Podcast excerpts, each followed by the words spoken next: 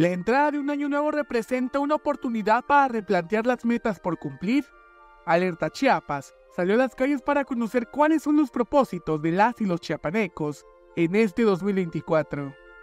Me gustaría mucho eh, ir a terapia, eh, sanar pues todas las heridas que haya dejado el año anterior y los anteriores, mejorar, crecer como persona. Ese fue, de hecho, fue fueron mis 12 uvas y pues ojalá que pueda lograrlo.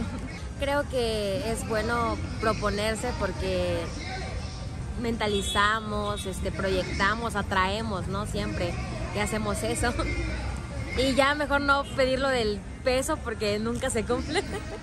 Según información obtenida por la Agencia de Investigación de Global México, los propósitos de Año Nuevo más comunes en el país son crear hábitos más saludables, ahorrar dinero, viajar, evitar el estrés y dejar de fumar.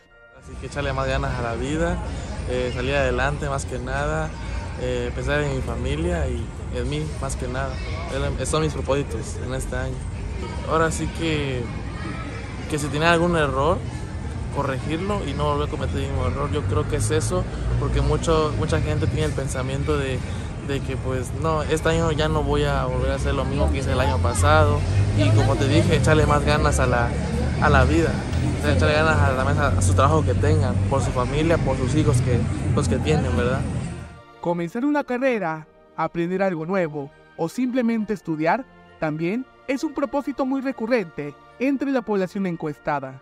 Sí, seguir eh, estudiando en la carrera en la que estoy, eh, sacar mejores calificaciones y pues uno de mis propósitos de este año es tratar de invertir para producir más dinero. Pues yo siempre tengo como que en cuenta eso de que el que no sueña no lo logra. Entonces yo creo que es como que para, tu, para que tú mismo como persona te impulses a salir adelante y pues a mejorar las cosas que no pudiste hacer en un año anterior. Sin embargo, otras investigaciones afirman que solo el 8% de las personas cumplen sus propósitos de año nuevo. Del 92 restante, el 25 solo da seguimiento a sus propósitos durante una semana. El 55% claudica antes del primer mes y el otro 20% se desentiende de ellos después de seis meses.